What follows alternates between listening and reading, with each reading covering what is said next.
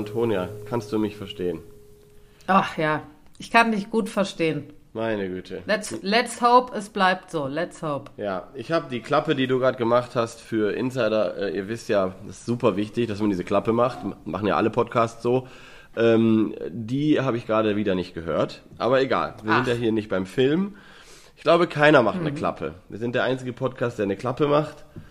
Ähm, aber damit Wir sind, sind wir. der einzige Podcast, der so arbeitet, wie wir arbeiten. wenn man das, wenn man das Arbeiten nennen kann. ja, Ähm, genau.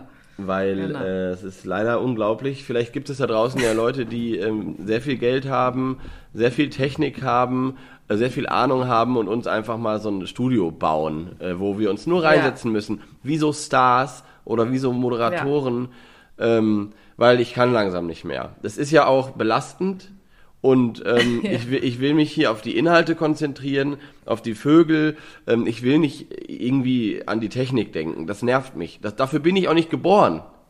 Nee, ich bin dafür auch nicht geboren und ich, ich gebe dir äh, äh, absolut recht. Es ist, ähm, äh, es ist schwierig, aber jetzt äh, die, die zuhören, vielleicht ganz kurz, es ist jetzt, glaube ich, der dritte Anlauf, den wir für diese, für diese Folge ähm, Ja. des Huhns äh, machen, ähm, aufgrund von äh, Schwierigkeiten technischen und WLAN und Internetschwierigkeiten. Aber nichtsdestotrotz, wir wollen jetzt äh, loslegen, solange Ja. es geht, weil ich freue Ja, mich natürlich müssen- auch, das Haushuhn zu machen. Wir müssen jetzt So. auch extra schnell und doppelt so schnell sprechen, Ja, ganz weil es gerade läuft. Gerade läuft so, deswegen wollen wir direkt Ja. morgen, morgen, aber das lassen wir jetzt auch einfach. Was, was, wo hast du dein erstes Genau, wir lassen auch alles aus. Wir Wann lassen hast auch alles aus, wir machen nur das Wichtigste. Antone, und jetzt zur Musik. So, tschö. Nein. Ja, genau. Nein, aber Nein. Ähm, ja, ist doch gut. Aber wir dürfen jetzt auch nicht aufgeregt sein und denken, wir müssen jetzt hier durch äh, rasen. Das müssen wir Nee. auch nicht machen. Was mir wichtig Nee. ist, wenn wir heute, Ja. wir haben ja, du hast ja gerade schon einen Teaser gebracht. Das ist ja ein Stilmittel, Ja. also das ist ja so, dass die Leute dranbleiben, ne? Das Huhn. Wir Richtig, genau, das war der Hintergrund. Genau, damit äh, nicht der ganze lange Morgenreport jetzt die Leute sagen, wann reden sie endlich übers Huhn? Wie zum Ja. Beispiel jemand mir sagte, beim Grünspecht habt ihr 23 Minuten gebraucht, bis ihr das erste Mal über den Grünspecht gesprochen habt. Da habe ich gedacht, dann vielen Dank, dass du die Zeit gestoppt hast. Meinst du, der ist dann doch mal da reingegangen und hat so geguckt und dann so auf Stopp gedrückt, als, wir- Ich weiß als wir nicht. angefangen haben, Grünspecht das erste Mal zu Ich sagen? weiß es ist nicht. schon lustig. Deswegen hast ist du schon ja lustig. heute extra schon in der ersten Minute extra Huhn gesagt. Das finde ich gut. Ja, Ähm, und deshalb mache ich auch das hier. Was?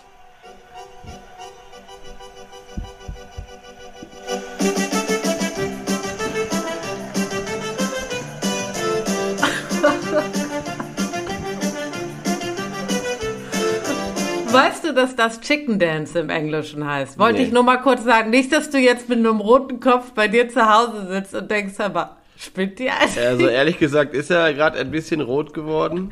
Spinnt die alte Leid und deshalb musste ich gerade so lachen, weil ich in dem Moment wusste, oh Gott, jetzt sitzt er da, Ich habe weiß überhaupt nicht, was da Nee. Ich habe einen roten Kopf sagen gekriegt soll. gerade, ernsthaft. ich habe wirklich einen roten Jetzt hör Kopf. doch auf, das heißt wirklich Chicken Dance im Englischen, Mann. Ja, okay. Deshalb darf ich dieses Lied auch heute spielen. Und außerdem fand ich es, wir brauchen irgendwas to let loose. Du Da darfst, musste man mich ein bisschen entspannen. du jetzt. darfst So. sowieso äh, alles spielen hier ähm, in diesem in diesem Podcast. So, bevor wir aber über das äh, große Thema Huhn sprechen, was ja worüber man ja einen eigenen Podcast machen könnte und Bücher schreiben und Filme machen, möchte ich. Was lachst du denn jetzt noch? Ich kann nicht, weil du so ernst jetzt weitermachst. Okay, komm. Ja, was soll ich du denn hast sonst vollkommen machen? recht. Ich Möcht- weiß nicht, ich weiß nicht. Möchte So, ich komm. gerne einen, einen ganz normalen ähm, Morgenreport mit dir gehen und dich fragen, was du heute schon gesehen hast. Äh, Heute ist, ähm, heute ist wirklich schwierig, weil wir haben heute ähm, wirklich schlechtes Wetter in Köln. Es regnet ähm, wirklich schon den ganzen Morgen und es ist sehr, sehr grau. Äh, ich war mit den Hündchen spazieren und jetzt muss ich wirklich kurz mal überlegen, was ich gesehen habe.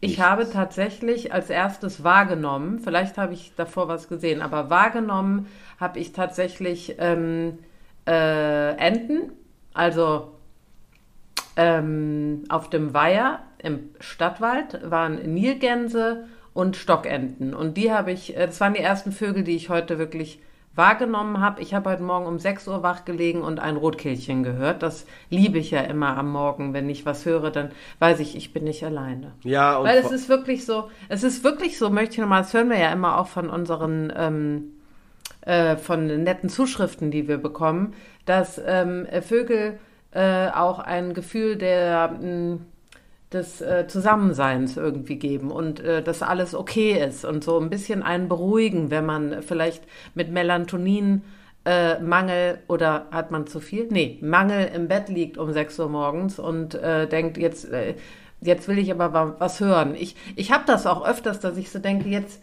jetzt, was, jetzt kommt doch mal und dann will ich irgendein Vögelchen hören, das beruhigt mich dann und macht mich glücklich und Ja. das hatte ich heute Morgen um 6 auch.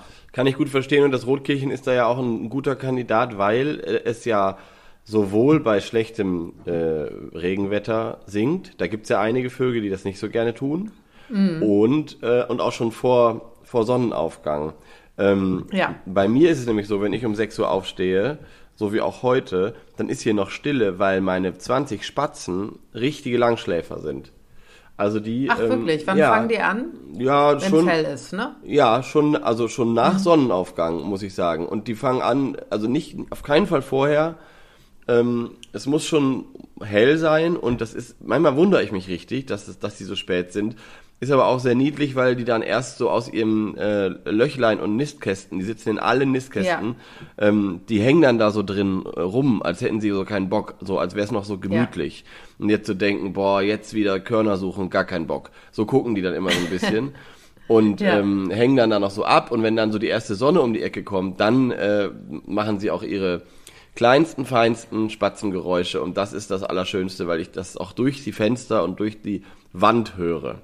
Und das ist, Es ähm, ist auch so ein Morgengeräusch, ne? So Total. Ein, so ein, wenn man mit dem Kaffee irgendwo sitzt, dieses, diese, diese Spatzen, finde ich, ist so. In Ja. Berlin war das immer so wie so ein Morgen. ja vor allem, vor allem, weil man ja auch immer die Büsche hat oder die Ecken hat, wo sie sitzen. Das ist ja, ist mir nochmal hier bei uns im Dorf aufgefallen. Es ist ja bei weitem nicht so, dass in jedem Garten Spatzen brüten oder schlafen. Ich kann inzwischen ganz genau sagen, wie viele Spatzen in welchem Busch wohnen, an welcher Ecke.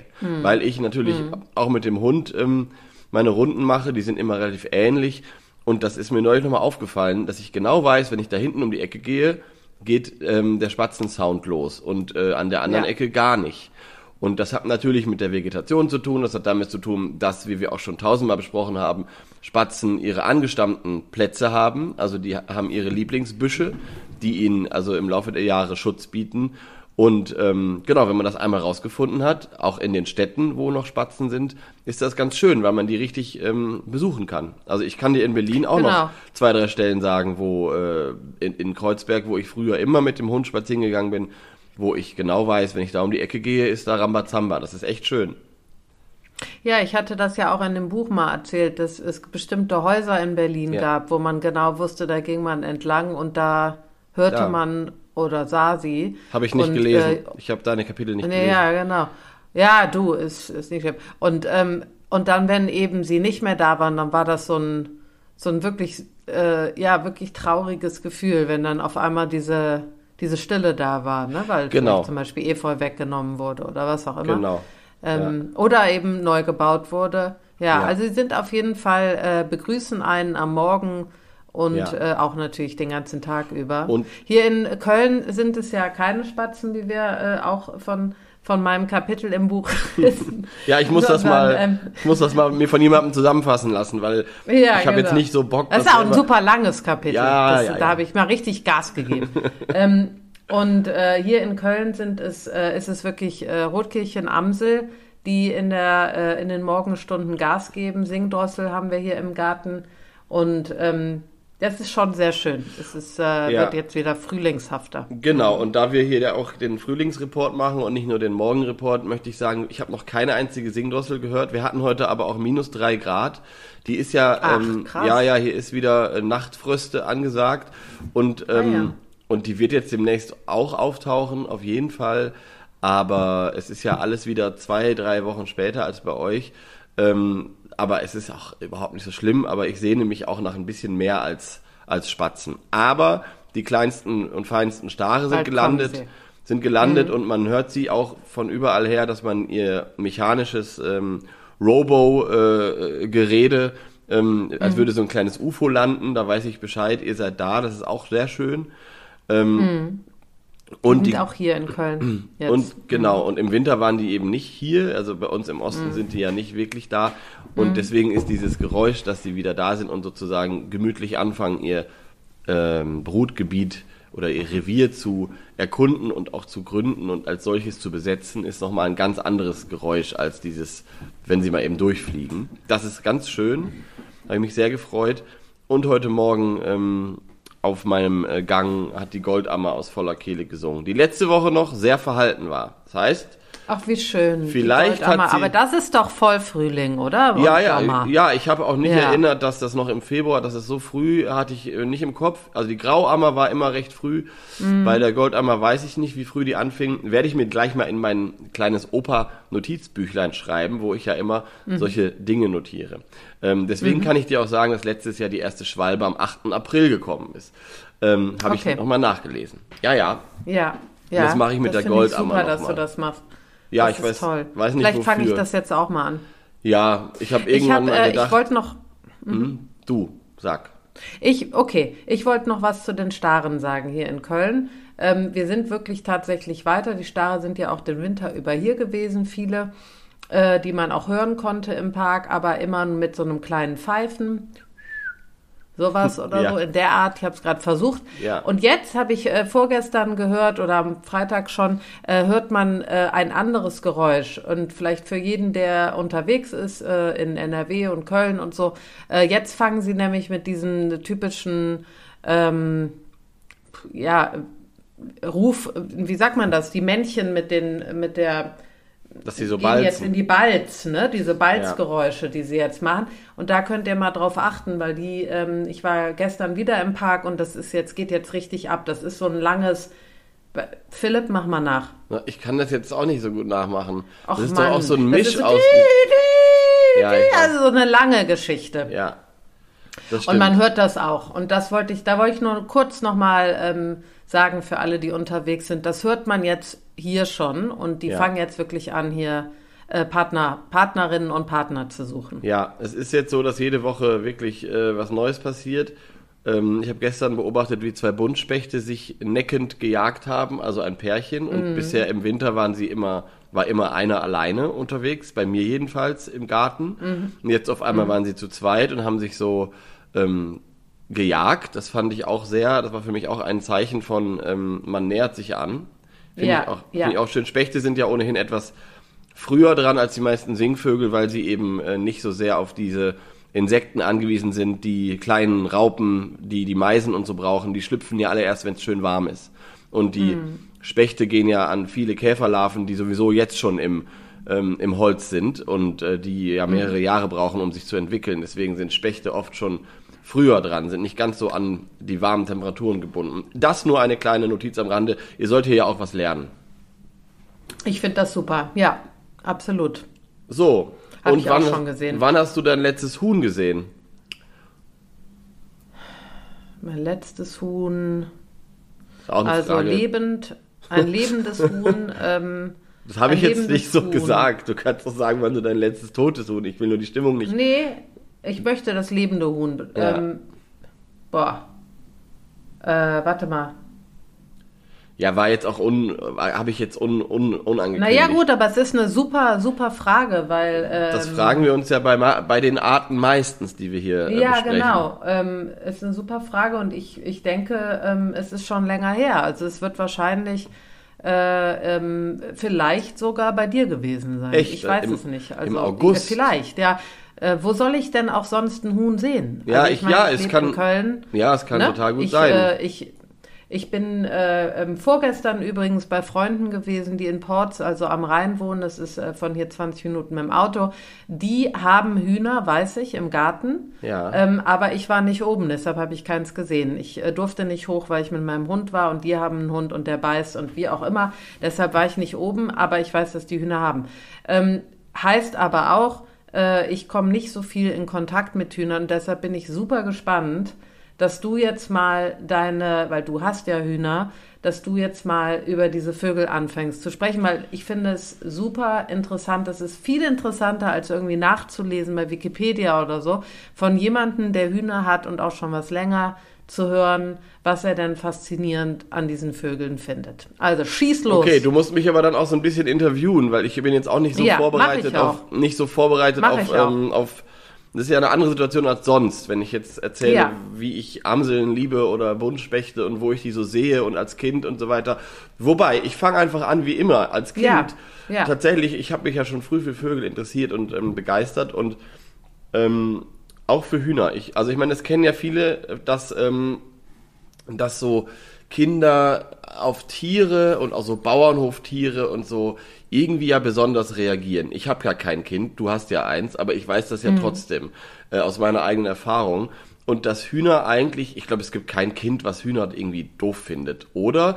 Nee. Gut, es gibt manche, die haben da, es gibt dann so ein Alter, da hat man Respekt. Also die wollen zum Beispiel nicht, das habe ich ganz oft, wenn ich Besuch habe, ähm, es gibt so ein gewisses äh, Kinderalter, die wollen dann nicht, dass die Hühner den Futter aus der Hand picken. Weil das machen Hühner zum Beispiel auch nicht sehr zärtlich.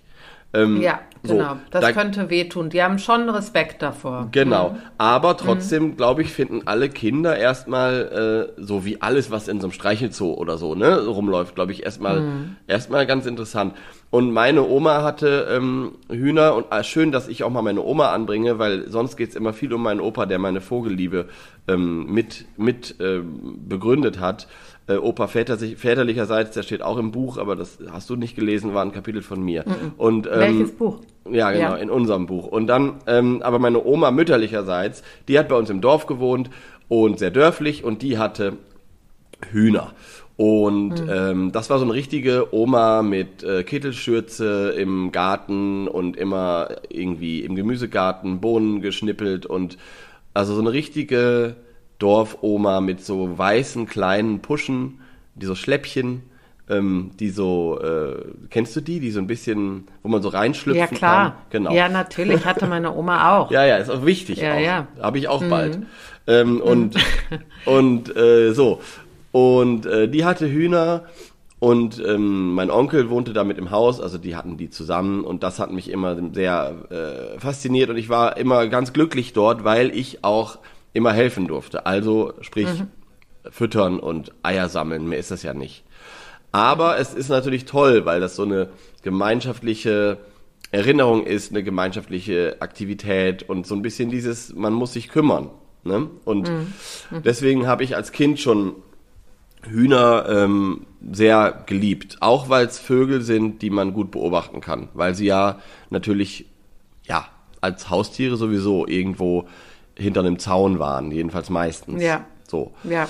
Ähm, genau, und deswegen war für mich, um den Bogen nach heute zu schlagen, ähm, auch für immer klar, also ich wollte immer, ich habe gesagt, ich möchte eines Tages so leben, dass ich äh, Hühner haben kann. Ähm, guten Gewissens, also nicht irgendwie in so einem äh, im Käfig, also nicht irgendwie so der Bodenhaltung. Genau, also so, dass ich äh, genau eigentlich noch besser als meine Oma, weil ich hatte immer Käfighaltung. genau, meine Oma hatte die eingezäunt und voll viel Platz, also denen, denen ging es richtig gut. Aber mein Traum war eigentlich immer so wie, ja, so wie in Albanien oder so, wo wir damals ja auch zusammen waren, dass sozusagen auf den Dörfern die Hühner einfach so, so halb wild Rumlaufen. rumlaufen und Ja. abends und abends nach Hause kommen. So. Ja. Das war immer mein Traum und das habe ich, ähm, äh, wie war die Frage nochmal? Nein, das war ein Witz. Die habe ich, das habe ich umgesetzt bis heute, muss ich sagen, weil unsere Hühner haben auch keinen richtigen Zaun ähm, und rennen überall rum. Äh, man, die können nicht auf die Straße, das ist schon mal gut. Würden sie aber, sind sie auch schon mal, weil sie auch wahnsinnig neugierig sind. Und das ist eigentlich sehr, Also sehr neugierig. schön. Ja, also Hühner sind neugierig, wenn sie Mutig? ja, wenn sie sich, äh, wenn sie sich da auskennen, also wenn ich sie jetzt in einen Karton stopfe und irgendwo anders hinbringe, sind sie erstmal überhaupt nicht mutig. Aber dort, wo sie geboren sind oder wo sie sich schon lange aufhalten, also bei mir in ihrer Homebase, sind sie neugierig, muss ich so sagen. Ich finde sie auch mutig. Aber, und das ist eigentlich das Allerschönste, jedes Huhn ist anders. Und das habe ich früher nicht gedacht. Ich habe vor vier Jahren angefangen damit. Und da dachte ich, das ist ja Quatsch. Die sind alle gleich. Da hatte ich aber auch eine Hühnerrasse, die alle gleich aussahen. Hatte vielleicht auch damit zu tun. Jetzt habe ich verschiedene, ähm, so eine bunte, bunter Haufen. Also ich kann jedes Huhn unterscheiden, ähm, mehr oder weniger. Und die haben extrem unterschiedliche Charaktere. Also es gibt eins, was immer angerannt kommt und ähm, das ich streicheln kann zum Beispiel. Und das hatte ich nie. So. Und das ist, das Ja. ist auch ganz Wie schön. heißt das? Hat das einen Namen oder Nee. gibst du keine? Nee, ich gebe keine Hat Namen. keinen Namen. Ich gebe Ja. keine Namen. Und das habe ich mich auch Warum? mal irgendwann gefragt, warum das so ist. Ähm, Ja. Es ist interessant und ich habe auch, es war ja auch schon zweimal der Fuchs da, also nicht, dass alle jetzt denken, hier muss man jetzt das Veterinäramt anrufen. Äh, Der Fuchs ist tagsüber gekommen und ähm, wir hatten keine Chance. Also es ist, ähm, der Stall ist sicher, aber das ist eben die Krux an der Sache, wenn du sie nicht einsperrst und am besten noch ein Dach drauf machst, also so eine Voliere und am besten noch ein Betonfundament gießt, ja, dann Ja, ja. gehst du ein Risiko ein, dass ein Habicht kommt von oben oder ein Fuchs von irgendwo. Und es gibt Jahreszeiten, so wie auch jetzt, ähm, das ist die, äh, die Ranzzeit, heißt das, glaube ich, oder Ranfzeit, oh Gott, das klingt ja furchtbar. Also wenn die Füchse so in die in Stimmung kommen, ähm, dann will der Rüde, der Fähe beweisen, was er alles kann. Und das ist die gefährlichste Zeit, weil dann schleppt der für die ganz viel Futter an, um zu beweisen, dass er die Kinder irgendwann versorgen kann. Ne? Ah, ähm, ja. Das machen auch, das machen auch Greifvögel zum Beispiel. Also äh, das Ja. ist so diese Phase, wo dann die, wo dann das Weibchen entscheidet, okay, der ist gut, den nehme ich.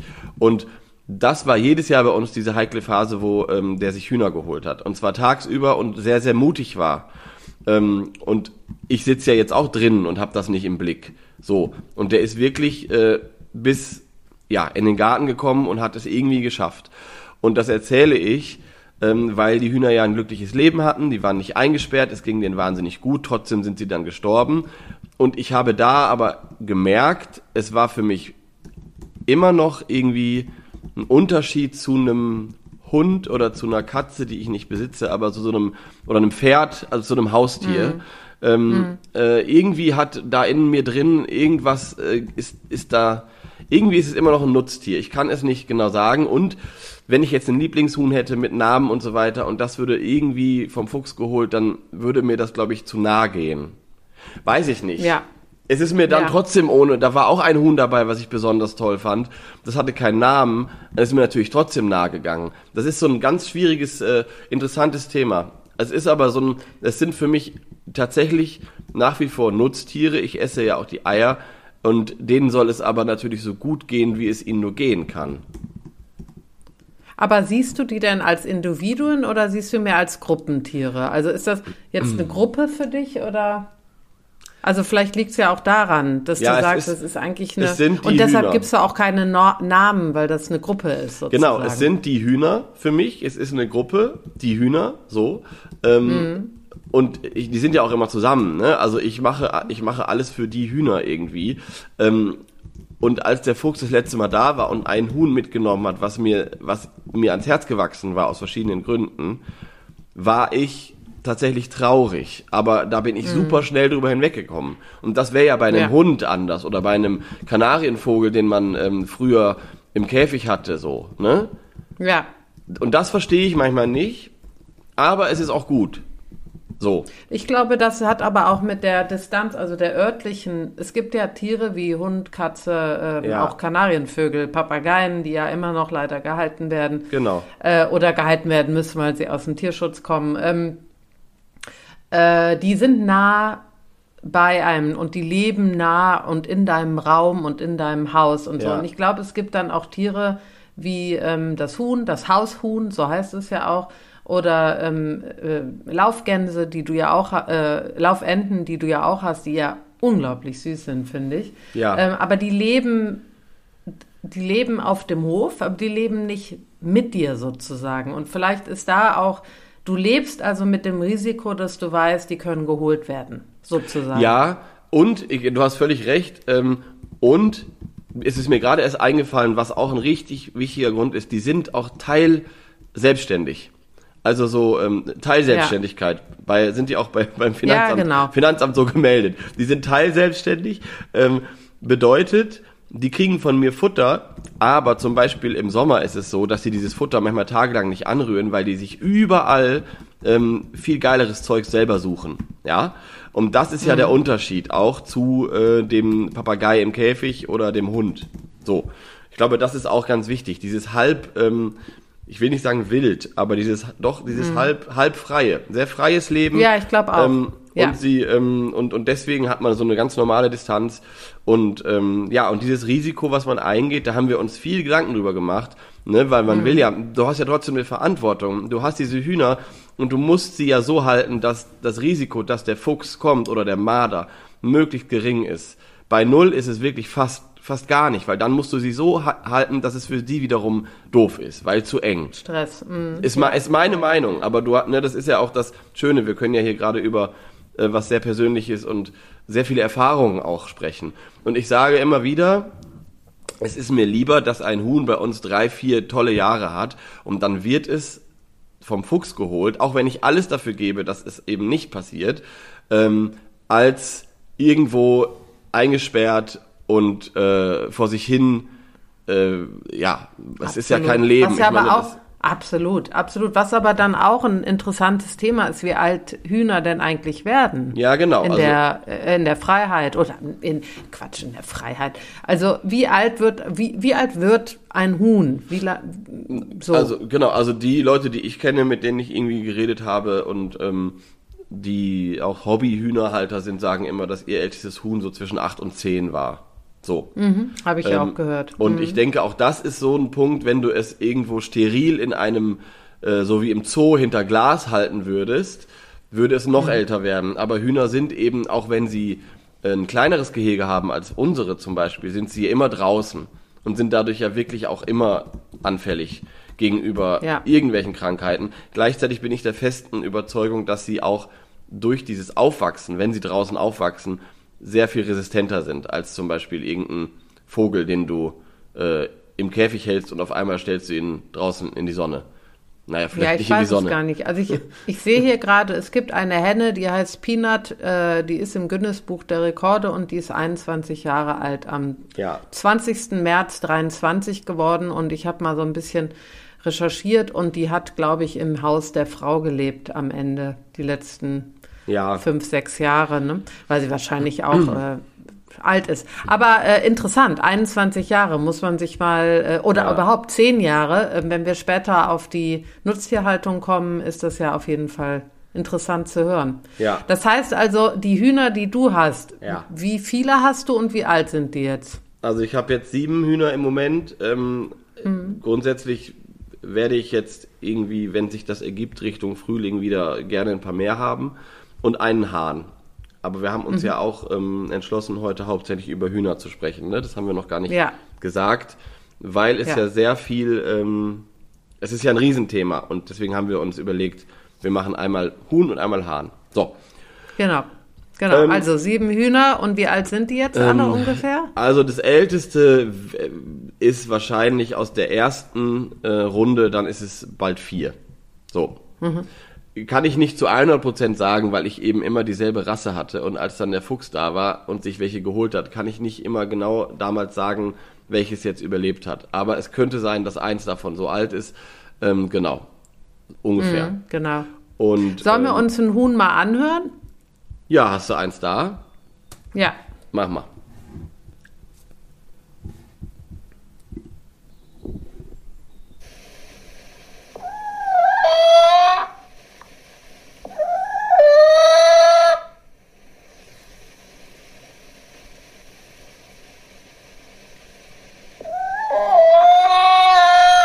Die haben es ganz genau genommen und wirklich nur ein Huhn, also eine Henne genommen. Ja, ist doch gut. Ja.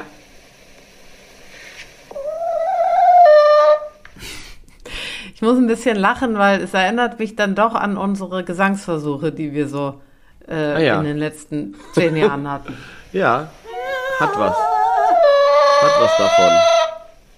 Und was es auch hat, hat diese, also für mich auf jeden Fall musst du mal sagen, die äh, Hühner haben ja diese, ähm, ja, ganz am Anfang hört man das, dieses, diese Art, wenn die sich wohlfühlen und miteinander kommunizieren und ganz gemütlich picken äh, und gerade kein Stress ist und so, so eine ganz liebevolle, Ja. also ich, ich finde, es hört sich liebevoll an, so ein liebevolles, ähm, Gurren, nicht Gurren, aber so ein, ja, dieses Singen.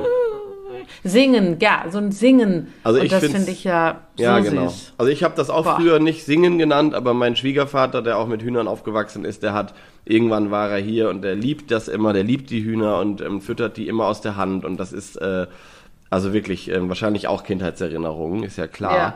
Ähm, Ja. Und äh, dann hat er irgendwann mal zu mir gesagt, die da hinten, das ist die beste Sängerin. Und ich weiß überhaupt nicht, was er damit meinte. ähm, weil ich Oh natürlich, Gott, weil ich nämlich Hühner ja natürlich nicht mit Singen in Verbindung bringe, überhaupt nicht. Und wenn man so ein bisschen sich damit beschäftigt oder auch einfach welche hat, wie ich, die kommen ja dann auch auf die Terrasse, man sitzt da, die sind ja einfach dann um einen im Sommer, dann merkt man diese Unterschiede. Ne? Es gibt so ein gestresstes, absolut gestresstes Gackern, da gehe ich auch immer raus und gucke, da ist mein Hund auch immer, das höre ich drin. Der ist dann auch immer aufgeregt und rennt zum Fenster und äh, zur Tür und guckt, weil das Okay. wäre, das wäre auch das Geräusch, wenn zum Beispiel ein Feind käme. Ne? Also so ein, Ja. so, ein, so ein ganz aufgeregtes Gackern. Aber es Ja. gibt eben auch dieses entspannte äh, Singen, was so untereinander auch so signalisiert, mir geht's gut. Und das ist so, ein so uh, uh, das ist ganz, ganz, ganz, ganz niedlich. Wir sind alle Ja. hier und alles ist gut, ne? Genau. Und das Niedlichste ist ja auch, das, es gibt ja so ein Komfortverhalten bei Nutztieren oder bei allen Tieren, aber ähm, man sagt ja aber gerade bei Nutztieren so, dass auch daran sich der Grad des Tierwohls sozusagen ähm, berechnet in der Haltung, ob deine Tiere in deiner Art der Haltung ihr Komfortverhalten ausleben können. Und bei Hühnern ist das ja zum Beispiel, dass sie gerne im Sand baden. Und das tun sie, ähm, bei mir finden die immer irgendwann irgendwelche Ecken, wo trockene Erde oder Staub ist. Das machen ja Spatzen übrigens auch. Es gibt ja dieses, das Sandbad ist ja für manche Vogelarten essentiell. Und das ist das Süßeste, wenn dann die Sonne scheint und die sich dann da so drin strecken und alles so von sich strecken und sich so richtig diese Dröhnung an Ganz Sonne geben. gemütlich. Mhm. Dann machen die auch immer so, uh, und das ist das Allerschönste. wenn du dann, ja, wenn du auch dann Ja. als, als, als Hühnerhalter, Sie so haben wie ich, Komfort gefunden ja. bei dir. Und wenn du dann Ne? siehst, So. wenn, also sitz, Ja. dann sitze ich immer da und denk so, denen geht es richtig gut. Und das ist das Ja. Schönste. Weil das will man das ja ist auch. das Schönste. Ja, genau. Das, es ist ja wie, und das ist, glaube ich, was sich dann wahrscheinlich deckt mit einem Hund, mit einer Katze, einfach, dass du es schaffst, den Tieren das zu geben, was sie suchen und was sie brauchen und Ja. was ihnen Komfort gibt. ne? Ja, genau. Und ich glaube, Ja. deine, deine Anfangsfrage, ich weiß nicht mehr genau, war, warum ich Hühner oder wie das ist mit Hühnern oder warum ich die habe und seit wann und so weiter. Eine Sache, die mir ganz wichtig ist, ich habe ähm, als Kind ja auch Kanarienvögel gehabt und mein Opa auch und irgendwann entschieden, das ist ähm, nicht, nicht gut, solche Vögel in Käfigen oder in ähm, Volieren zu halten. Vögel müssen frei sein. So. Ähm, Das ist ja ein Prozess, den man hat und als Kind haben, meine Vogelliebe war durch diese Kanarienvögel in Käfigen, ist sie durchaus auch gesteigert worden. Also es ist jetzt nicht alles schlecht daran gewesen. Aber irgendwann entscheidet man ja, das ist äh, nicht mehr zeitgemäß. Und äh, das tun ja zum Glück viele. Ähm, ich glaube, in den 70er, 80er Jahren gab es auch noch mehr Wellensittiche und so weiter in kleinen Käfigen. Klar, das ist noch ausbaufähig, aber es ist eben auch, ähm, es ist, glaube ich, schon geht in die richtige Richtung. Und für mich war dann irgendwann klar, boah, wenn ich Vögel habe oder besitze, ist ein schlimmes Wort, dann muss das irgendwie so sein, dass sie halb frei sind oder dass sie möglichst frei sind, dass sie das, was sie am liebsten in der Natur auch machen würden, tun können. Und das ist bei Hühnern, wenn man so viel Platz hat wie ich, äh, möglich. Und das ist eigentlich das Schönste, auch wenn man dadurch eine Vogelart, was es ja irgendwie ist, in ihrem ähm, ursprünglichen Verhalten beobachten kann. Also wie der Hahn den Hennen was zu fressen zeigt, zum Beispiel. Wie der sie warnt, wie er sie führt. So wie das übrigens in der Natur heute ähm, äh, beim Rebhuhn äh, der Rebhahn auch macht mit seiner Kette und mit seinen, mit seinen Hennen. Das ist also ein Vogelverhalten bei, bei Hühnervögeln, was, ähm, was man dann hautnah erleben kann. Und das ist für mich als Vogelfreund eine ganz tolle Möglichkeit, mit Vögeln zusammen zu leben und sie äh, und trotzdem zu wissen, ähm, ich kümmere mich um sie, aber sie sind jetzt nicht mein Besitz und ich äh, muss morgens da immer äh, nur das Näpfchen voll mit Wasser machen, sonst würden die nicht überleben. Also es ist für mich äh, ein gutes Zeichen zu sehen, dass sie sehr, sehr frei sind. So. Und was ist jetzt, also du hast es ja gerade schon angesprochen, das finde ich ja super interessant. Also jetzt hier, was du beobachtest, äh, es gibt also den Hahn, der führt die Hennen, das heißt, er führt sie zum Essen. Oder, Ja, also die Hennen machen. aus, aus brenzlichen Situationen Genau, raus, also- oder wie auch immer. Ja, die, Men die Hennen machen das auch alleine und die gehen auch einmal zu dritt ohne ihn los. Also es ist ein Gerücht, dass nur Hähne, Hennen irgendwie zusammenhalten. Ich hatte eine Zeit lang mhm. keinen Hahn und das hat super funktioniert. Dann gab es eine Leithenne, die, äh, die die Rolle übernommen hat, die immer so ein bisschen geguckt ja. hat.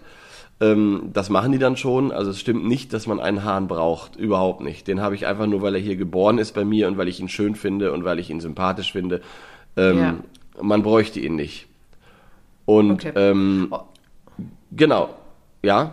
Ist denn der, ist denn, gibt es denn, also jetzt mit dir zum Beispiel, wenn du rausgehst, gibt es da Hühner oder du hast ja eben gesagt, die haben alle unterschiedlich und so. Ist der Hahn dann auch eher, dass er ähm, die Hühner ver verteidigt vor dir oder ist, ist der genauso nee. gewöhnt wie die Hühner? Ja, ist genauso. Okay. Also vor mir, vor mir gar nicht äh, und auch vor ja. meinem Hund nicht.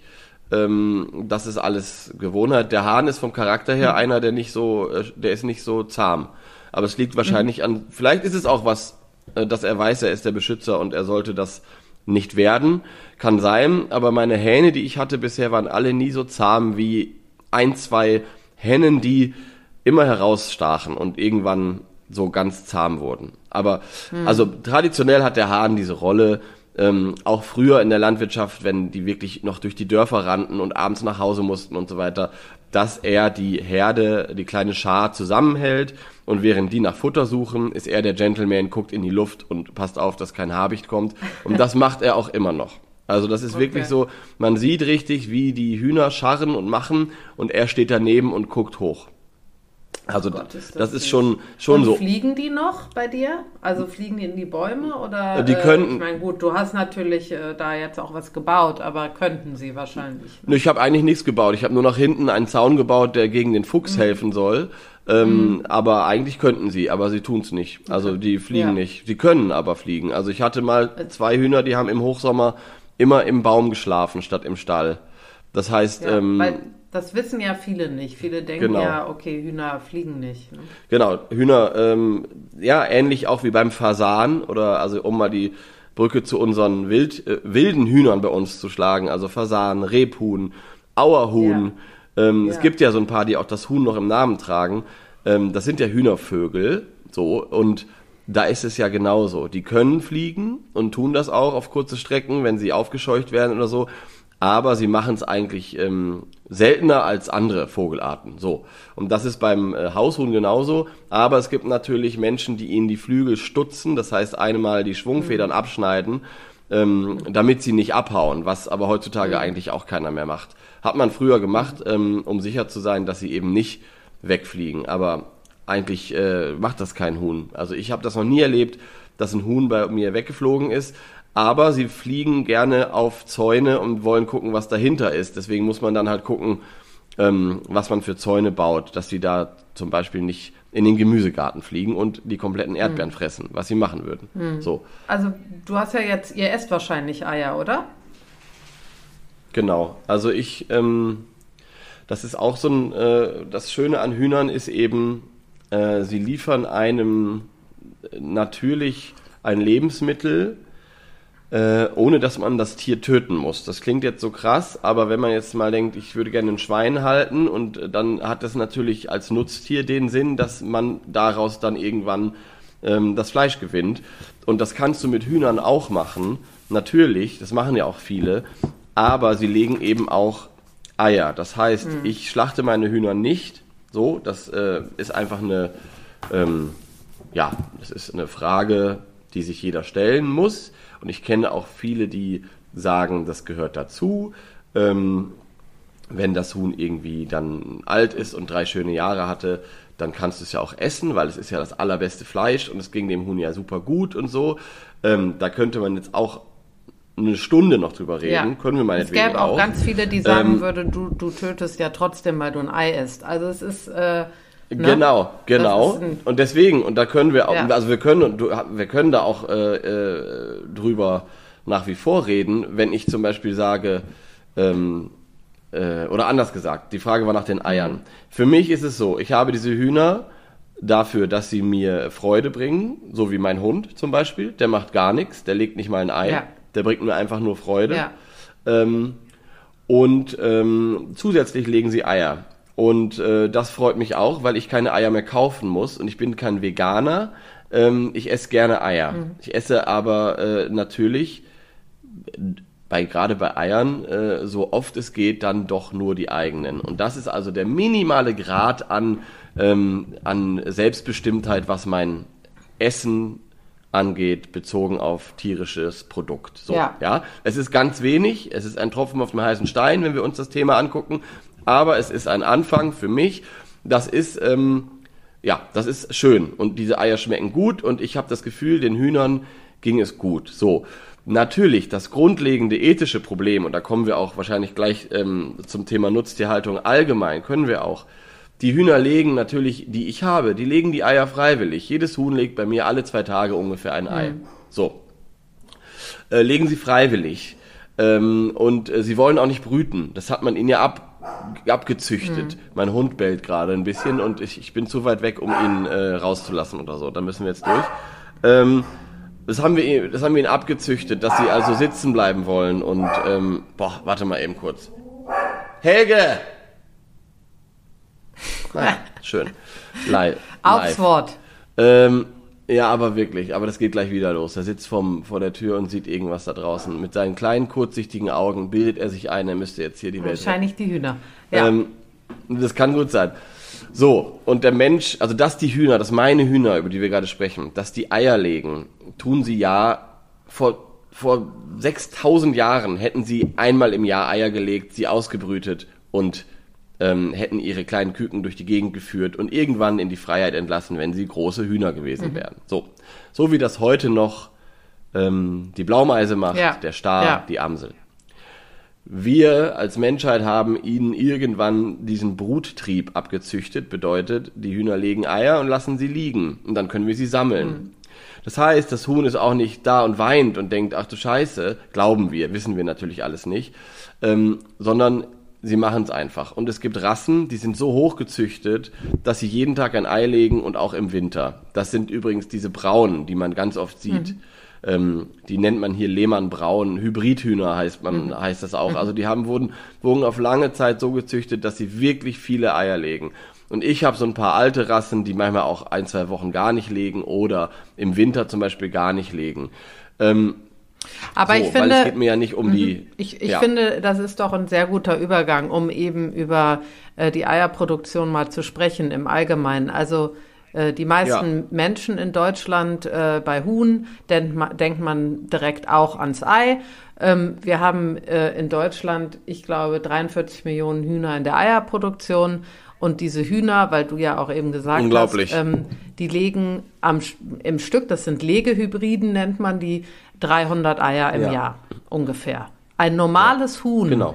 Ich, äh, ich nenne jetzt mal zum Beispiel das äh, äh, Bankiwa-Huhn, ja, was, wo es auch ein wo die Haushühner abstammen vom, äh, von. Genau. Die legen ja. im Jahr höchstens, höchstens 40 Eier.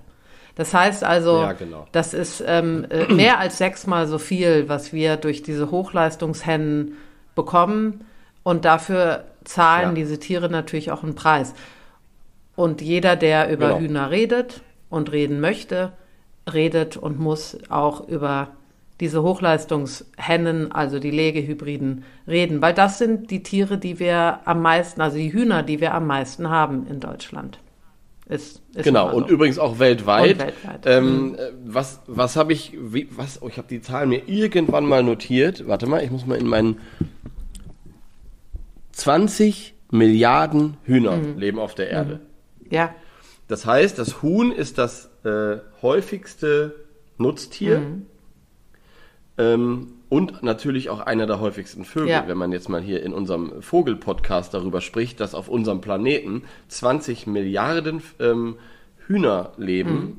ähm, ist das schon krass. Ja, so. und ich glaube, ich glaube, ähm, es ist, macht natürlich auch Sinn. Ne? Also wir essen Hühner. Ähm, Hühner werden weltweit gegessen, äh, sei es jetzt in ja. China oder ähm, in Indien oder wo auch immer in, in Europa.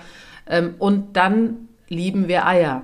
Und äh, Eier werden natürlich in äh, jegliches Gebäck oder nicht in alles, aber in das meiste genau. Gebäck und äh, ist ja wirklich in, in äh, vielen Dingen auch drin, wo man, wenn man sich nicht erkundigt, überhaupt keine Ahnung hat, dass es drin ist. Ähm, also Eier ja. werden wirklich sehr, sehr viel genutzt. Ich ähm, kann mich erinnern, wir haben ja mal einen Film über ähm, Hennen oder äh, Hühner gemacht und ähm, die Eiproduktion. Ja. Und ähm, das müsste ich auch nochmal nachgucken, aber ich kann mich erinnern, dass ja auch mehr Eier genutzt werden in der, ähm, also die weiterverarbeitet werden als die Eier, die ja. jetzt äh, verkauft werden an uns. Ne? Genau. Ähm, Genau, das ist auch für alle, die zuhören, super interessant, ja. weil alle denken ja immer, ich kaufe nur Bio-Eier. Ja. Und das war bei mir auch ganz lange Zeit der Fall, als ich keine eigenen Hühner hatte in Berlin und so weiter. Da dachte ich ja immer, naja, ich esse so wenig Ei. Und das Ei, was ich sonntags, das Frühstücksei, ja, das pure Ei, ja ähm, das hole ich mir vom Wochenmarkt von der Oma, wo ich weiß, da hatte das Huhn ist gut. Ja. So, und uns hat damals die Protagonistin, das war eine, ähm, eine Landwirtin, mhm. die einen äh, Legehennenbetrieb hat, einen Demeter Bio-Legehennenbetrieb, hat sie gesagt, das ist der größte Irrglaube, dass die Leute ähm, denken, dass sie ähm, dass sie deswegen irgendwie eine Bio-Huhnhaltung unterstützen, weil bis zu dem Moment, wo sie sonntags ihr Frühstücksei essen, haben sie schon 15 Eier aus Käfighaltung aus Polen Richtig. gegessen. Das habe ich jetzt nochmal so, ähm, ich weiß nicht, ob die Zahlen stimmen. Nee, es ist, äh, es ist in der Tat so. Da, da, kommt ja auch immer, was viele immer, wenn ich mit denen rede, sagen, wie, wie, wenn ich sage, es sind drei Prozent Bio, äh, ähm, Bio-Fleisch, Bio-Eier äh, etc. und alle sagen, hä? Ach Quatsch, das kann doch gar nicht sein, wir kaufen nur alle. Ähm, und ich glaube, bei Eiern ist es tatsächlich so, dass es noch viel weniger ist. Und genau wie du sagst, ähm, wir äh, wissen auch oftmals nicht, wo ein Ei drin, sei es jetzt Brot, sei es Gebäck, sei es, ähm, äh, ich weiß es nicht, Fertigspeisen, äh, sogar Pizza, was genau. auch immer. Und ähm, genau, und wie du schon richtig sagst, da geht der Großteil an Eiern aus, jetzt kommt's, Bodenhaltung, Käfighaltung etc. hin in Deutschland. Genau, ja. genau. Und ähm, genau. da kommen dann auch diese. Ist so Irrsinn. versteckt, also ich glaube versteckt. Das ja. sind dann die, auch diese irrsinnigen äh, Zahlen, die, die zusammenkommen. Genau. Ne? genau. Und das Ei ist eben an sich als Produkt so, so ähm, naja, man, der, es ist versteckt in Gebäck zum Beispiel. Wenn man sich schnell am Bahnhof irgendwie was holt zwischendurch, mhm. ne, ohne nachzudenken, dann ist es eben ein, ein verstecktes tierisches Produkt da drin, ähm, weil man bei Ei, glaube ich, noch stärker als bei Milch irgendwie dieses Ei vor Augen hat, wenn man sagt, ich esse nur ein Ei in der Woche, dann denkt man eben an dieses eine Ei. So. Und das ist einfach nicht so. Ähm, und äh, ja, ja, super das wichtig. erklärt diese hohe Zahl. Ja, absolut. Und ähm, ich glaube, ähm, ich glaube, das macht dann auch ähm, nochmal Sinn, wenn man darüber spricht, ähm, wie, wie weit und wie lange äh, gekämpft werden musste, um die Käfighaltung zum Beispiel, die äh, die ja lange, lange Zeit gang und gäbe war. Ich glaube, heute sind es nur noch fünf Prozent in Deutschland, Käfighaltung. Äh, der Hauptteil ist. Äh, oh, interessant. Ich dachte gar nicht mehr. Nee, 5 Prozent, soweit ich weiß. Und äh, ich glaube, an die 62 Prozent mhm. ist Bodenhaltung. Das ist der Haupt, die Hauptart, ja. die Hauptart, wie ja. wir. Aber dann erklärt sich auch, warum das so ein Riesen äh, ähm, ja, äh, Konflikt war zwischen den, äh, zwischen den Nutztierhaltern und der Politik und äh, den Natur- und Tierschützern äh, ähm, ja. eben auf diese, auf diese Flächen zu beharren, weil wir einfach ja immer noch, immer noch, da muss man ja auch leider, leider sagen, auch die Bodenhaltung ja immer noch viel zu viele Hühner auf einem kleinen Fleck halten. Es ist ähm, ja, nun mal ein genau. Problem und alle, die zugehört haben, eben was du erzählt hast, das sind ja ähm, sehr soziale Tiere, die da leben und die ja. ähm, sehr, sehr eng leben müssen. Und was das bedeutet für diese Tiere, für die Lege, Hennen, die da äh, ja. gehalten werden. Das ist äh, ja ein enormer Stress. Und, ähm, es sind soziale Tiere, die haben ihre, äh, ihre Gruppenordnung wie Pferde auch und um sowas ausleben zu müssen, brauchst du Platz. Ne? Mhm. Die brauchen das Komfortverhalten, die müssen also im Sand baden können, sie müssen sich verstecken können, sie müssen scharren können, sie müssen sich streiten können untereinander, um diese Hackordnung, das ist so, klingt so hart, aber um die aufrechterhalten ja. zu können. Und das geht, geht alles nicht in einem engen Stall. Und dann leidet das Tier. Ja, und vielleicht sagen so. wir auch mal, wir haben jetzt neun Hühner auf einem Quadratmeter. in der Bodenhaltung. Und das ist, was gang und gäbe ist. So leben äh, mhm. also auf jeden Fall mehr als äh, 70 Prozent der Hühner. Und das muss man sich ja, mal vorstellen. Genau. Neun Hühner auf einem Quadratmeter. Ja. Und das sind in ja. einer Gruppe 6000 Tiere, die werden ja immer in so Gruppen gehalten. Kann man sich ja vorstellen, da kann man überhaupt kein, keine Rangordnung aufbauen. Da kann man überhaupt, überhaupt, also ist die Stressbelastung einfach so enorm und die Auseinandersetzung und ja. die Knochenbrüche. Und das hört, das hört man immer so oft.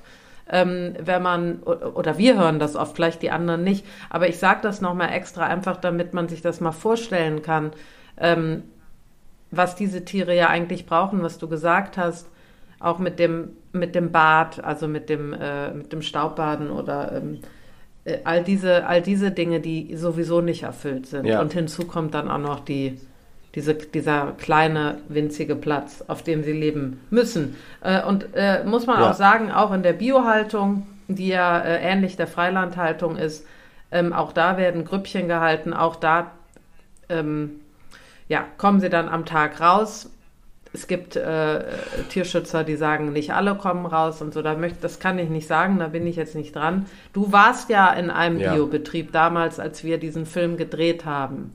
Genau. Was war denn dein ja, Gefühl? Ja, öfter sogar. Was war denn dein Gefühl? Ja, mein Gefühl war, ich meine, wenn, wenn man schon mal weiß, dass wir, ähm, wenn wir solche Massen an Fleisch, an Eiern, an, äh, meinetwegen auch an Milch, also an tierischen Produkten haben in diesem Land oder brauchen, weil der Markt dafür nun mal da ist, weil es alle ähm, weil es alle konsumieren. So, dann kannst du nicht, so wie ich, sieben Hühner haben und, äh, und da irgendwie mit dich auf den Wochenmarkt setzen und sagen, hier, ich habe heute leider nur sieben Eier. Ja.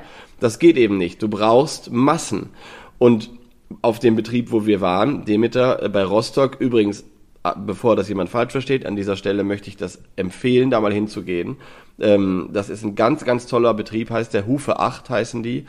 Ähm, wirklich, äh, die haben auch ganz oft Tag der offenen Tür und da sieht man mal, wie ähm, eine, eine Hühnerhaltung im großen Stil, die haben 6000 Legehennen, äh, funktionieren kann. Mhm. So. Und trotzdem war ich natürlich erstmal so, puh, wow, 6000 ist aber eine ganz schöne Hausnummer, mhm. ne? Also, äh, muss man erstmal irgendwie unterbringen. Mhm. So, und diese äh, Hühner haben aber Auslauf ohne Ende, das ist schon mal sehr, sehr, sehr wichtig. Die haben einen Stall, wo sie jederzeit rein können. Die haben äh, in diesem Auflauf, Auflauf, in dem Auslauf haben sie, haben sie, genau. Haben sie denn, wenn sie, wenn äh, sie, Schutz? Ja, genau, das wollte ich fragen. Ja, sag. Hm. Genau. Sie haben Schutz, ja. das heißt, es gibt in dem Auslauf, ähm, gibt es so kleine äh, Hüttchen, mhm. wo sie reinrennen können, wenn, wenn oben ein Habicht oder eine Taube fliegt. Meine Hühner können das manchmal nicht mhm. unterscheiden und rennen weg, wenn eine Taube fliegt. ähm, aber es ist eben auch wichtig für ein, äh, für ein Leben, in, wo sie ja ihren Instinkten folgen können, dass sie dann sich verstecken ja, können. Absolut, ne? So. Absolut. Und es gibt auch, ich war auch auf einem anderen Hof mal, die haben dort Obstbäume gepflanzt. Das heißt, die haben einfach dann in ihrem Betriebs, ähm, in ihrer Philosophie gesagt, so, wir machen jetzt hier noch Apfelsaft oder was auch immer und verbinden das. Das heißt, die haben eben äh, Apfelbäume in diese Hühnerstelle gepflanzt und somit konnten, wurden die Apfelbäume gedüngt von der Hühnerscheiße und die Hühner könnten, konnten sich Schutz suchen unter den Apfelbäumen. Das ist auch eine Möglichkeit. Ja. Ne? Aber es erfordert immer dass ähm, die Offenheit und das Mitdenken der LandwirtInnen. Das bedeutet, ganz viele Dinge sind Vorschrift und dann musst du einen Schritt weiter gehen und aus der eigenen Tasche zahlen oft oder selber motiviert sein, um es den Vögeln noch besser mhm. zu machen. Und zum Beispiel, ich glaube, es mich erinnern zu können, dass diese Schutz, ähm, dieser Schutz, also für Angreifer mhm. aus der Luft, das sind oft auch nur so Bretter oder so, ähm, so Kisten, dass das auch freiwillig ja, ist. Also da musst du, ähm, ja. bei Demeter kann es sein, dass es nicht freiwillig ist, die sind ja noch strenger, aber ähm, äh, ja, keine Ahnung. So, und bei der Hufe 8 damals, bei, bei Rostock, der Hof, ähm, die, die haben auch Kreislaufwirtschaft und ähm, bauen also das Futter selber an und sehr, sehr interessant, sich das mal anzugucken.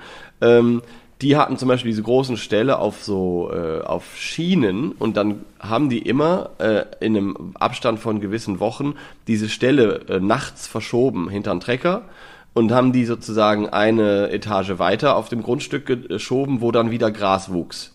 Und da haben dann die Hühner sechs Wochen Zeit gehabt, alles platt zu machen. Ja. So, was ja auch gut ist. Ähm, und ich weiß nicht, ob das jetzt Demeter ist, aber es gibt ja auch Biohaltung, die nicht den Stall verrückt. Das heißt, die Hühner haben zwar ganz viel Platz, aber äh, wenn du ein paar hundert Hühner oder tausend über eine Wiese jagst, dauert das drei Tage und dann ist da nichts mehr.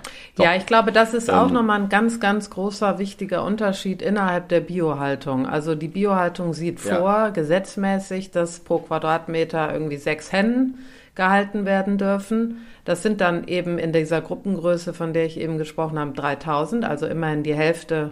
Aber natürlich auch wieder viel zu viele Tiere, um irgendeine Rangordnung oder so äh, zu formieren, wenn man dann rausgeht, ne, sozusagen. Und dann kommt ja. noch hinzu, was du gesagt hast. Also äh, draußen sieht's dann natürlich jetzt nicht so aus wie bei, äh, bei dem Unternehmen, wo wir waren. Und dann gibt es keine, keinen Unterschlupf und äh, gibt es also auch viel Kritik von, äh, von Tierschützern, die sagen, äh, viele Legehennen kommen gar nicht raus, weil sie sich nicht raustrauen. Dann geht dann wieder automatisch das Ding zu und sitzen wieder drin.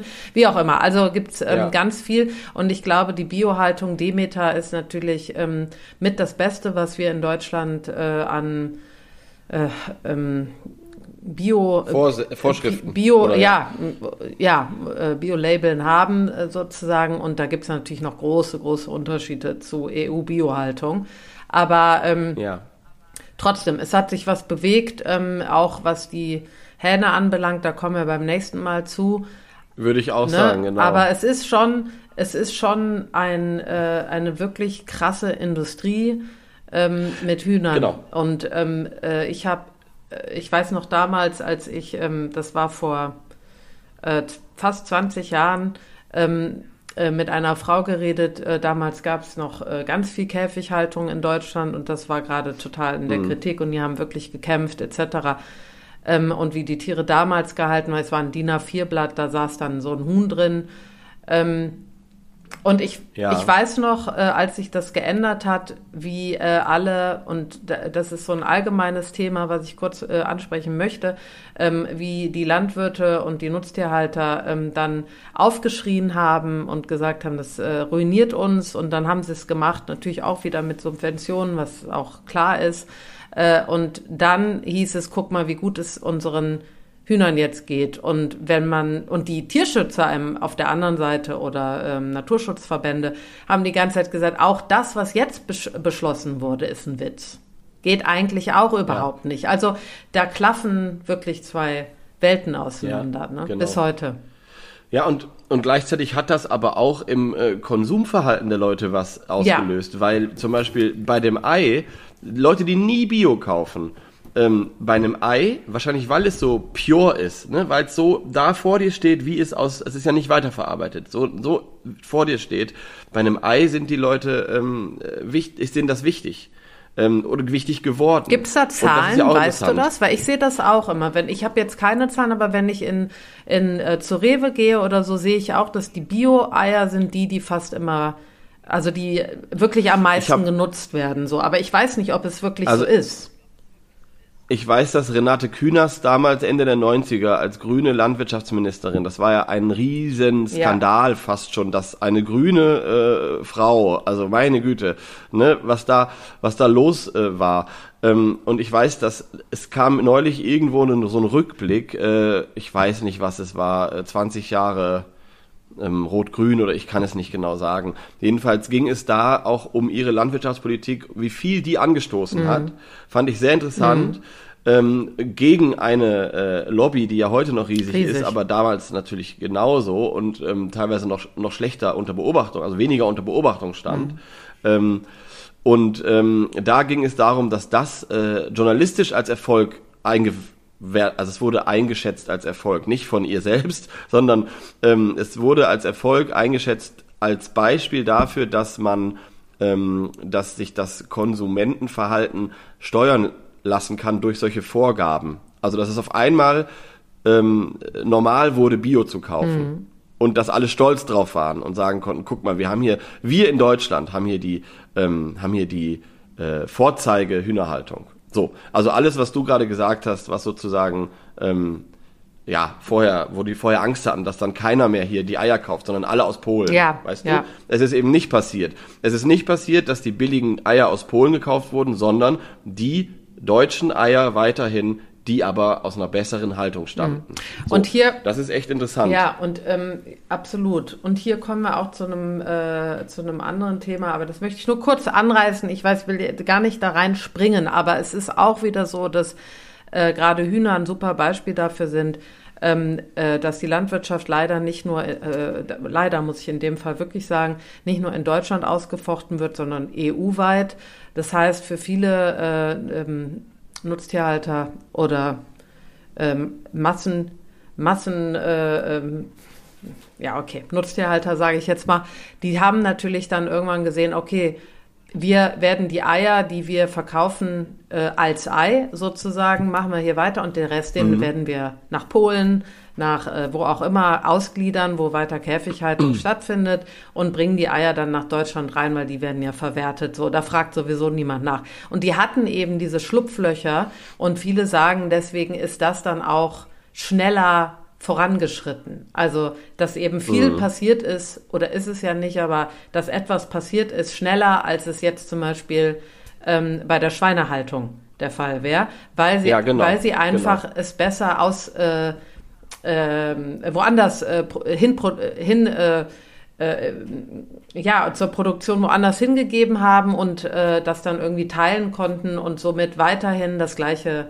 Geld eigentlich bekommen haben, weil die Subventionen, die sind ja die gleichen geblieben. Also es ist ein hochinteressiertes, ja. äh, hochinteressantes und super und hochkomplexes Thema. Sowieso die Landwirtschaft ja. ist äh, hochkomplex. Ähm, ja. Aber mir ist es einfach wichtig und mir ist es ein Anliegen. Äh, deshalb fand ich es auch schön, dass du über deine Hühner geredet hast äh, zu verstehen, was diese Tiere brauchen, auch wie klug sie sind. Man sagt, ähm, die sind ja. äh, das Hühner wie Säugetiere, so Hund, Katz, also äh, sogar äh, Primaten, dass das äh, vom kognitiven äh, entsprechend ist. Und ähm, einfach, dass diese Tiere wirklich ja. sehr viel Stress auch empfinden können und wie sie leben ja. auch empfinden und das ein großer Preis ist. Genau. Ja, und, und ich möchte auch dazu sagen, ähm, dass gerade beim Ei, wenn jemand Bock hat, Eier zu essen, so, ich liebe Eier. Ich auch. Und ich, ich mag äh, Eier auch gerne. Ich habe auch, mhm. ich habe da auch Bock, auch das pure, also das pure Ei, so wie es ist. Ähm, oder Rührei oder wie auch immer. Ich meine es jetzt nicht verarbeitet in irgendeinem Kuchen oder so. Ähm, wer da Bock drauf hat, das zu machen, da gibt es heutzutage wirklich ähm, auch mitten in Berlin auf irgendeinem Wochenmarkt oder wie auch immer Leute, wo man ganz genau weiß, wo es herkommt.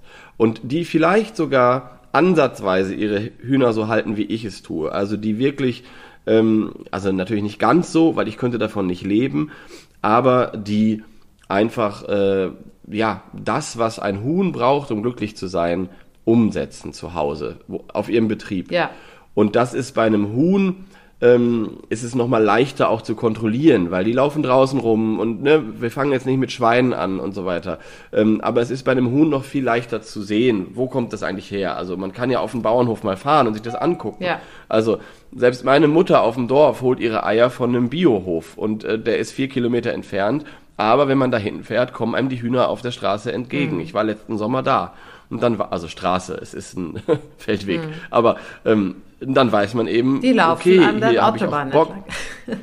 Genau. Nein, und hier habe ich auch Bock auf das Ei. Ja. So, ganz einfach. Ja, und es gibt und, auch wirklich ähm, viele, ja. die das anbieten. Also in Berlin weiß ich zum Beispiel, genau. dass äh, viele anbieten, kommt doch mal vorbei, wir haben äh, offene Tag, äh, Tag der offenen Tür etc. Genau. Mhm.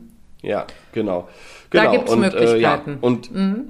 Genau, und ich, um den Bogen nochmal zu meinen zu schlagen, ich freue mich äh, auf den Frühling. Ich hoffe, dass ich wieder ähm, eine, äh, ein Huhn habe, was gluckt. Glucken heißt, dass sie irgendwann einen Hormonschub kriegen und dann brüten wollen und dann lasse ich sie brüten und dann habe ich wieder kleine Küken und dann habe ich noch mehr Verantwortung, weil mit denen muss ja was passieren. Mhm. Genau, was passiert mit den Küken, die Hähne sind? Da können wir gerne nächste ja. Woche drüber reden. Aber wenn ich äh, eine Glucke habe, die zehn Eier legt und äh, ich lasse zehn Eier von ihr ausbrüten, was ich jedes Jahr jetzt gemacht habe, ähm, habe ich ja eine Wundertüte. Manchmal habe ich nur zwei, drei Hähne, aber ich meine, die Chance, dass ich Hähne habe, ist 50-50. Ja, klar.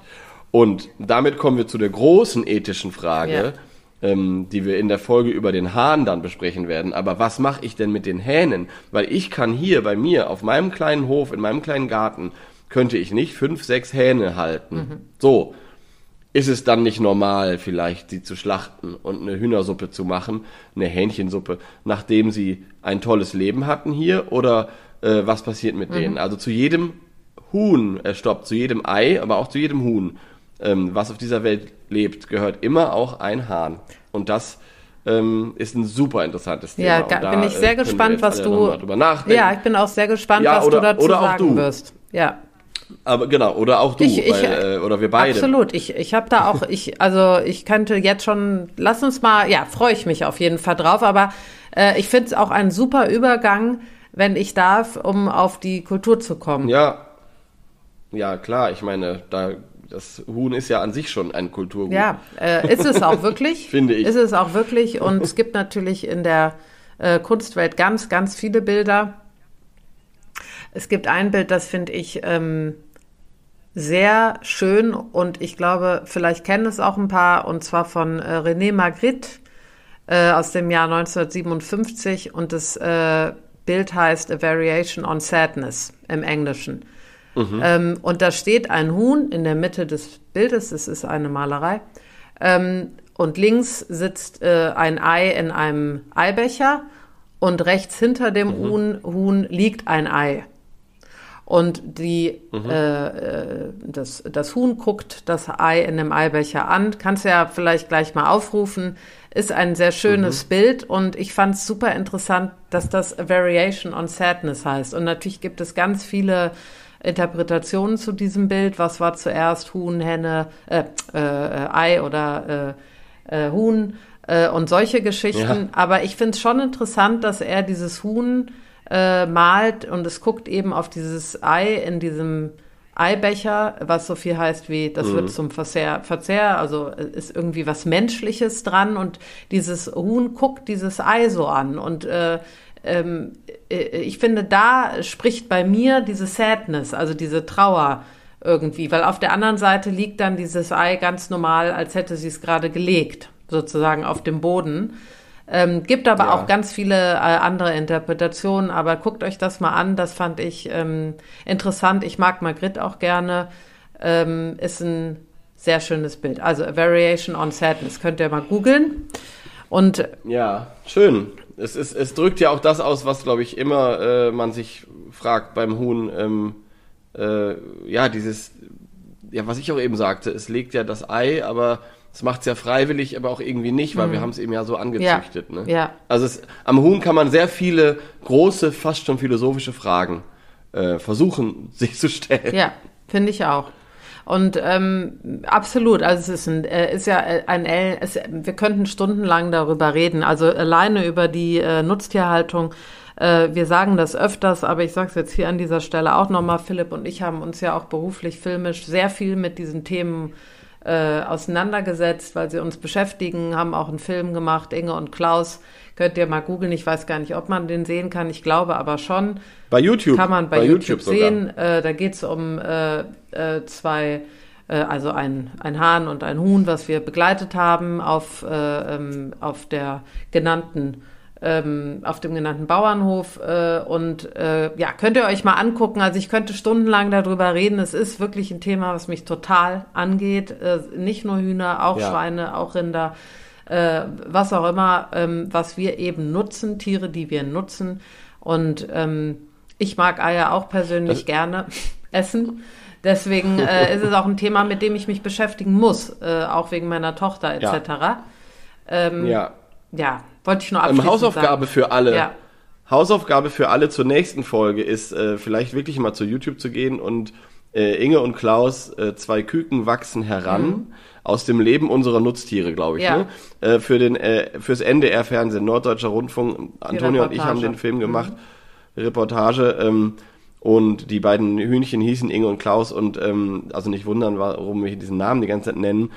Und äh, das nur nochmal, um den ganzen Titel zu nennen. Wer Lust hat, guckt sich das mal an, weil da sind noch mehr Infos drin, als wir jetzt in so einer Podcast-Folge packen können. Ja, und wir können ja auch nachher mal oder morgen äh, einen, einen Ausschnitt ähm, zeigen. Vielleicht kann man den sogar äh, in die Beiträge packen, dass man. Ja. Es sind wirklich sehr, sehr äh, schöne Bilder und auch krasse Bilder dabei. Ja. So, und jetzt zu, den, zu der Musik. Da gab es natürlich ganz viel. Auch mein äh, ähm, äh, den Chicken Dance, äh, den du gar nicht lustig fandst. Ich musste leider sehr lachen. Ähm, es gibt, ja, sorry, aber äh, es gibt auch, ähm, da möchte ich aber jetzt nicht weiter drüber reden, weil da haben wir schon mal drüber geredet in der Stockentenfolge, glaube ich, war es, ne? Ich wollte gerade Ja, sagen, genau. also der Ententanz, Der Ententanz. was sehr lustig ist. Ja, Mhm. ähm, und deswegen rede ich über andere Interpreten. Es äh, gibt zum Beispiel die Chicks on Speed. Kennst du sie? Nee, Chicks on Speed. Kenn ich nicht, wirklich Ich glaube, nicht. das ist, Nee. ich bin mir nicht sicher, ich habe es jetzt nicht gegoogelt, aber ich glaube, eine Amerikanerin und eine Deutsche. Kaltes, klares Wasser ist so ein äh, Lied, was ziemlich Ah, ja. bekannt ist von denen. Und dann gibt's auch Kinderlieber. Ich glaube, die kennst du bestimmt. Meine Oma fährt im Hühnerstall Motorrad. ja. Ne? Ja, es ist geil, dass du darauf kommst, weil da bin ich überhaupt nicht drauf Ja. gekommen. Aber natürlich kenne ich, Ich das. spiele das mal an. Also, na, das kann ich dir auch vorsingen. Nein. Hier aber kommt's. spiel mal an. Die Melodie.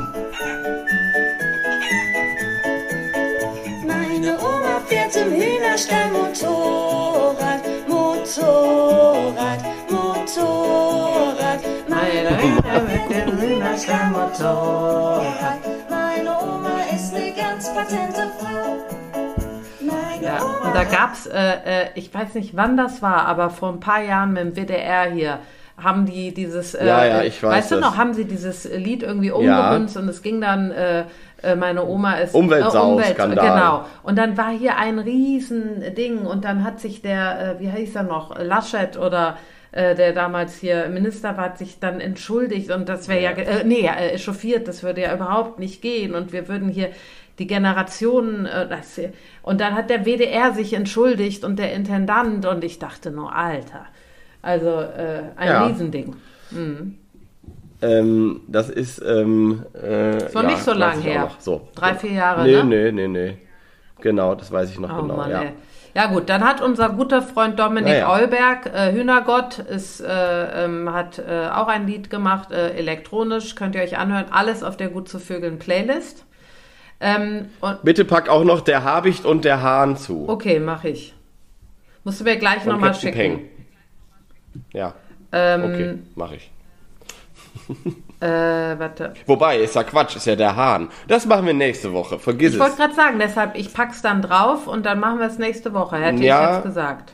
Genau. Ja, ja, ich habe mich verlesen. Ist ja auch nur ein kleiner Buchstabe, Genau. der da die beiden unterscheidet. Ja. Und jetzt so. kommen wir zu dem Lied, was ich mir ausgesucht habe ähm, oder was ich gerne spielen würde. Und zwar heißt das Ich wollte, ich wäre ein Huhn.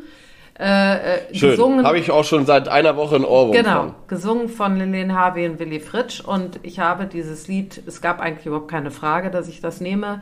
Ich bin mit Lilian Harvey und Willy Fritsch aufgewachsen. Ich habe äh, ähm, bei meiner Großmutter und bei meinem Großvater hier in Köln mit meiner Schwester zusammen äh, mit die schönsten Erinnerungen von meiner Kindheit, dass ich äh, im, äh, im Wohnzimmer von meinen Großeltern, es war ein ziemlich großes Wohnzimmer und sie hatte so Porzellanpapageien äh, und dann haben wir diese Platte aufgelegt. Äh, das waren dann also unter anderem Lillian Harvey und Willy Fritsch. Und es gab aber auch Ilse Werner und was auch immer, die haben eben diese äh, aus dieser Zeit diese Schlager gehört. Und ich und meine Schwester haben dann dazu getanzt und ähm, ja, also ich wollte, ich wäre ein Huhn, äh, ähm, ist ein interessantes Stück, finde ich. Ich habe mich mal ein bisschen eingelesen, weil ähm, das kommt aus einem Film, also äh, wurde rausgenommen von einem Film. Ähm, und der hieß, ähm, warte, wie hieß denn der Film? Äh, ich werde nie mehr.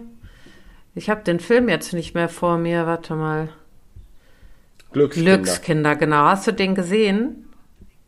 Ich Nee, habe den hab ich nämlich auch gesehen, nie aber gesehen. hab- Ist von einem Aber Amerikaner. ich hatte mir diese, genau, ich hatte es mal irgendwann recherchiert, weil ich immer dachte, die Comedian Harmonists hätten Mhm. das äh, Lied erfunden, aber die haben ja nur so wie vieles ähm, interpretiert. Ja.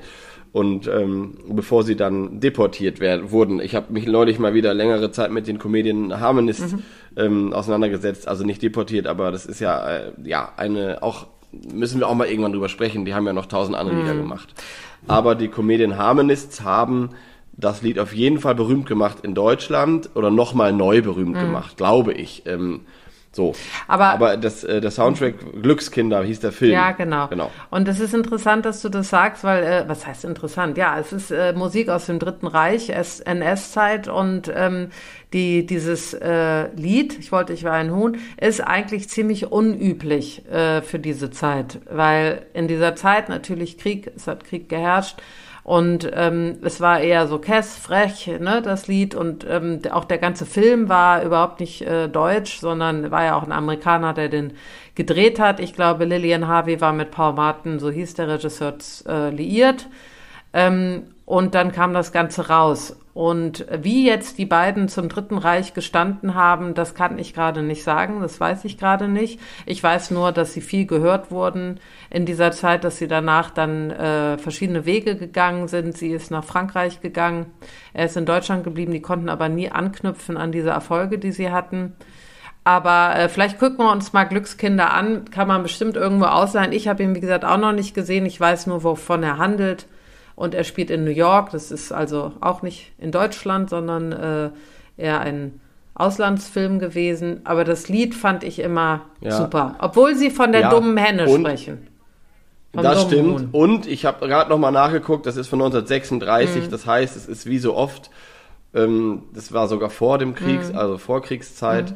Ähm, aber es äh, wurde dann natürlich noch äh, gehört, etwas später. Genau. Deswegen äh, haben wir dann, verbinden wir es damit. Aber auch die Comedian Harmonists wurden ja von den Nazis, äh, rau- also sind ja geflohen, Mhm. Ähm, äh, weil es alles Juden waren. Und deswegen, äh, das betone ich jetzt noch mal hier, dass wir hier nicht jetzt irgendeine äh, Kriegsmusik hören, sondern Mhm. Nein, ist, ist auch wir, richtig, äh, ist ja auch wichtig und in diesem Fall auch, wie ich gesagt habe, interessant, weil es überhaupt nicht für diese Zeit, es Ja. ist eigentlich nicht die Art von Musik, die man sich vorgestellt hatte für diese Zeit. Es ist Genau. eher so ein bisschen lustiger. Ähm, Ja. Genau, und ich liebe das Lied. So, dann lass mal krachen jetzt. Nein, ich muss noch eine Sache sagen, weil wir müssen auch noch ziehen. Und aber noch eine Sache. Ich, Wir ziehen den Hahn. Hört euch mal bitte Lilian Harvey, Willi Fritsch die ganze, es gibt so eine Compilation von denen zum Beispiel. Liebling, mein Herz lässt dich grüßen und sowas, so schön. Ich mag die. So, und jetzt Ja. äh, äh, gleich recherchiere ich und finde raus, dass sie Nazis waren. Und dann äh, müssen wir leider den ganzen Podcast Nee. wieder neu aufnehmen, Philipp. So, jetzt sag mal Stopp. Das, das klären wir Das dann klären wir dann. Wir machen noch den Hahn. Wir machen noch Ah den ja, Hahn nächstes ja, Mal. ja, ja, ist ja stimmt, stimmt. Jetzt stimmt. mach doch das Lied bitte Jetzt an. mache ich das Lied an. Also macht es gut. Ich bin froh, dass es geklappt hat. Und äh, ich wollte, ich wäre ein Huhn. Lilian Harvey und Willi Fritsch kommt jetzt und macht, macht's gut. Bis dann. Ich freue mich. Tschö. Tschüss.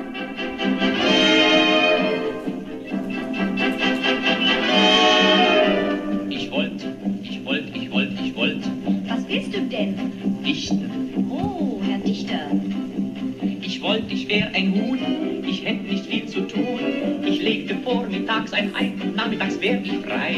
Ich lobte auf der Welt, kein Ruhm mehr und kein Geld. Und fände ich das große Los, dann fräse ich es bloß. Ich brauchte nie mehr ins Büro. Ich wäre dämlich, aber froh. Drum hab ich mir gedacht, ich, Ich wollt, ich wär ein Huhn, ich hätt nicht viel zu tun. ich legte täglich nur ein Ei und sonntags noch mal zwei.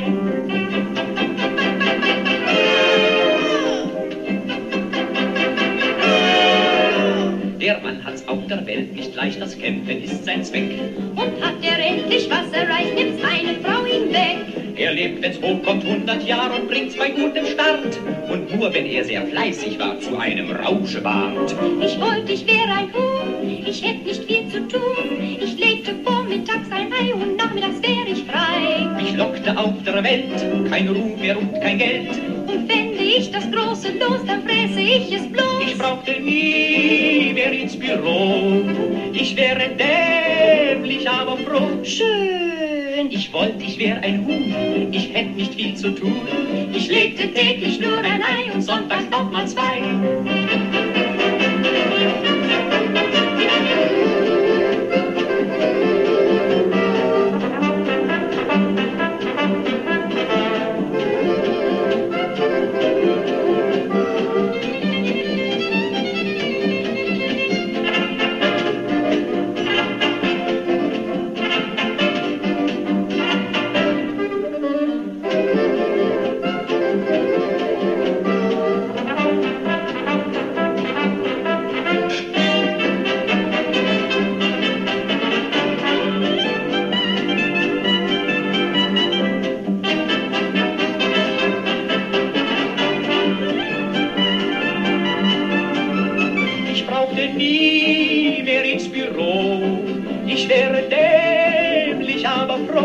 Froh. Ich wollte, ich wäre ein Huhn, ich hätte nicht viel zu tun.